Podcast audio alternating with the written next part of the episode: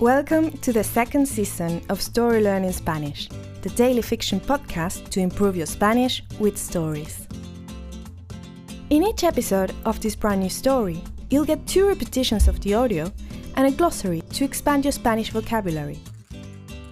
You will also find the transcript in the podcast description of each episode, right there in your app. The story learning method works best if you enjoy the story and keep coming back every day. We also have a brand new Patreon community where you can help support the podcast and get access to a lot of extras, such as the entire season 1 of the Story Learning Spanish podcast, early access to season 2 episodes without the intro so you can jump straight into the story, full PDF transcripts for more convenient reading, and other member-only bonuses.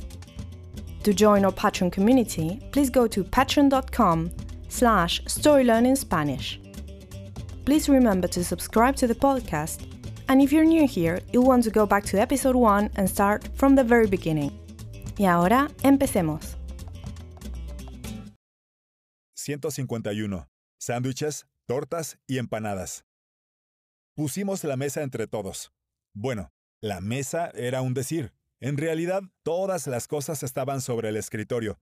Habíamos tenido que mover, con mucho cuidado, la pantalla de la computadora. Estar cenando en medio de una pequeña oficina a la luz de las velas era surrealista. Estupendo, dije entusiasmado mientras me frotaba las manos. Me encantan las tortas. Frente a la torre donde tengo mi apartamento, allá en Ciudad de México, había un sitio que vendía unas tortas estupendas. ¿Tortas? Se extrañó Bianca. No me digas que en México le dicen así a los sándwiches. Sí, claro, contesté. Qué curioso, dijo Bianca. En Uruguay, una torta es un pastel dulce, lo típico en un cumpleaños. Javi rió. No lo vais a creer, pero en España, una torta es un puñetazo, dijo. Lo que vosotros llamáis torta, Bianca, en España es conocido como tarta. Me estás tomando el pelo, respondió Bianca, riendo también. En Uruguay y en Argentina, una tarta es siempre salada. Puede estar rellena de atún, o de verduras, o de jamón y queso, o de todo eso, sugerí. Pero la cosa no había acabado ahí. Lo que vosotros llamáis tarta, en España es conocido como empanada. Esta vez fue Francisco quien respondió. En México, y creo que en la mayoría de los países de Latinoamérica, una empanada es una masa de hojaldre rellena, dijo. Lo que en España se conoce como empanadilla, dijo Javi. ¡Hey, chicos! dijo Diego, y todos lo miramos. Llámenlos como quieran, pero ¿podemos comer ya? And now, let's have a closer look at some vocab. You can read these words in the podcast description right there in your app.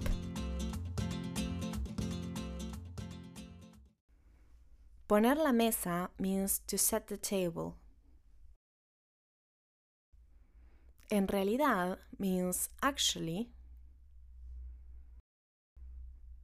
Torta in Mexico means sandwich. In Spain means slab. In Argentina and Uruguay means cake. Pastel means cake, pie. Puñetazo means punch. Tarta in Spain means cake. In Argentina and Uruguay means pie. Tomar el pelo is an idiom that means to pull someone's leg. Atún means tuna. Empanada in Spain is pie. In Latin America is a salty pastry. Empanadilla in Spain is a salty pastry. And now, let's listen to the story one more time.